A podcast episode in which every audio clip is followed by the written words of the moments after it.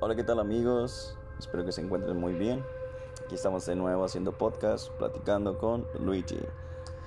Y pues quiero mandarles un saludo a, este, a mi amigo Alfredo Díaz por su apoyo y por, por escucharme.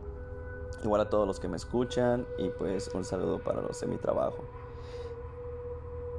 El día de hoy pues eh, estamos con los segmentos de, de historias de terror o de suspenso y les traigo una historia que se llama El corazón de la torre.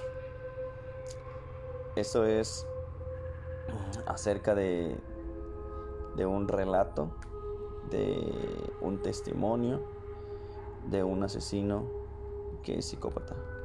Espero les pueda agradar y dice así. Empieza hablando la persona diciendo, es cierto, soy muy nervioso, tanto que a veces pueda parecer que me siento gobernado por los impulsos, pero no estoy loco, loco, no, porque soy capaz de razonar, también de escucharlo todo, de oír cosas que nadie consigue oír, y eso es porque mis sentidos se han agudizado, y para demostrarles que no estoy loco, les contaré ahora más tranquilo mi relato. Llevaba tiempo observando al viejo. Le quería mucho, deben creerme, pero me molestaba, me irritaba y no podía frenar ese sentimiento. Era una tortura y todo por culpa de ese ojo, un ojo velado con el que me miraba y no veía, que me clavaba y me ponía nervioso, un ojo como de buitre, azulado, frío fue por culpa de ese miserable ojo, deben creerme. Yo no quería nada de él, ni su dinero, ni él me insultó nunca. Fue por culpa de ese maldito ojo que me trastocaba por completo. Había tomado la terminación de matarlo, porque no aguantaba más, y decidí hacerla con la mayor habilidad posible. ¿Eso es de locos? Los locos actúan sin pensar. Yo pensé, recapacité, ideé un magnífico plan que salió bien. Si no llega a ser por malditos sentidos, ¿por qué los tendré tan agudizados? Cada noche me acercaba a su cuarto en silencio y entornaba un poco la puerta con ayuda de una linterna apagada, lo suficiente como para que pudiera caber una cabeza. Cuando podía ver al viejo tumbado, durmiendo tan tranquilo, con el ojo velado cerrado, apuntaba un rayo de luz con la linterna hacia su rostro, en dirección al objeto de mis tormentos, a ese ojo que abierto es capaz de helarme la sangre, y esperaba un rato, con el rayo de luz sobre sus ojos hasta que decidía dar media vuelta y volver a mi habitación. Sí, el viejo dormía. No podía hacer nada. No era él el que me molestaba, sino ese dichoso ojo de buitre.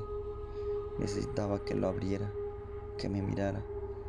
Así pasaron siete noches, siete largas noches. Cada día, a las doce en punto, repetía la misma operación. Luego regresaba a mi cuarto y saludaba al viejo a la mañana siguiente con total cordialidad y cariño. Fue al octavo día, en el día que sucedió todo. Eran las doce y allí estaba yo, en la puerta, con la linterna apagada. Entonces mi pulgar resbaló al intentar abrir el picaporte y al darle al pestillo hizo ruido. El viejo se despertó y gritó, ¿quién anda ahí? Y yo permanecí callado. Durante una hora entera no me moví del sitio. El viejo tampoco, allí en la cama, incorporado. Por un instante sentí lástima de él. Pensé en el miedo que en ese momento estaría atenazando sus músculos. Pensaría, ¿Habrá sido el ruido del viento? No, no es el viento. Tal vez es un animal. ¿Y si no lo es? Seguro que el viejo no paraba de dar vueltas al sonido que acababa de escuchar, inmóvil por el terror. Y yo, de pronto me di cuenta de que ese era el momento oportuno. Así que apunté suavemente mi linterna contra su rostro y la encendí débilmente justo en su ojo de buitre. Allí estaba, me estaba mirando, abierta de par en par, con esa horrible tela que lo cubría entero. Me enfadé, la ira aumentaba a cada instante y empecé a escucharlo. Sí, lo he dicho ya, mis sentidos agudizados son capaces de oírlo todo y escuchaba perfectamente el ensordecer ruido de su corazón acelerado, el corazón del viejo que no paraba, que hacía enfadar más y más. Lo iban a escuchar todos los vecinos, debía hacer algo. Me lancé contra él, tiré el colchón y lo usé para ahogarlo. Ya estaba hecho. Por fin el ojo de buitre me dejaría en paz. Por fin dejé de escuchar ese terrible sonido. Pensé después en cómo librarme del cuerpo. ¿Creen que un loco pensaría en eso? Yo era capaz de razonar, de buscar una salida. Al final pensé que lo mejor era esconderlo en su propio cuarto, bajo las tablas de madera, así que levanté unas cuantas y escondí allí el cadáver.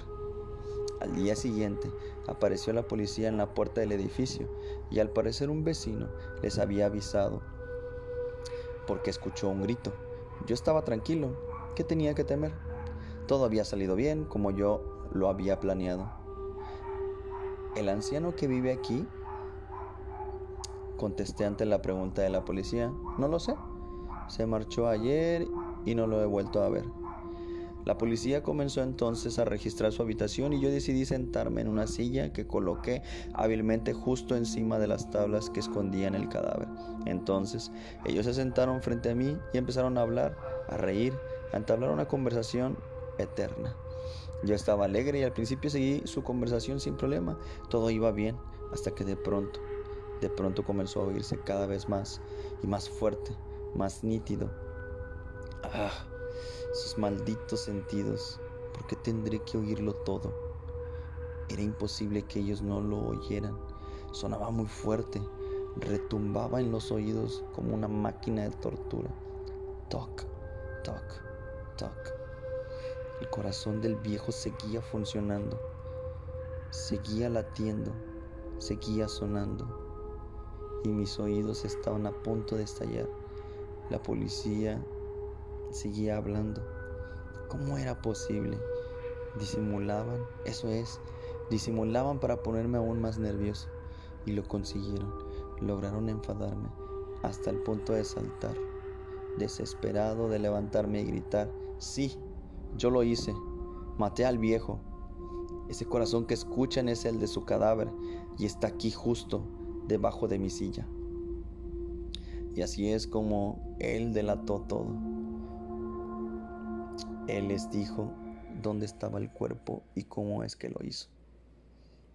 Así termina nuestra historia el día de hoy, amigos y amigas, con una historia espeluznante y de suspenso. Espero les haya gustado y que podamos seguir con este segmento de historias de terror, historias de suspenso si tienen alguna que les gustaría que yo pudiera contar o alguna página o algún lado donde puedan este, ver eh, historias y que yo pueda contarlas, por favor, pueden dejarla en los comentarios o pueden mandarme algún mensaje. Gracias, gracias a todos los que me escuchan. Les mando un saludo y bye bye.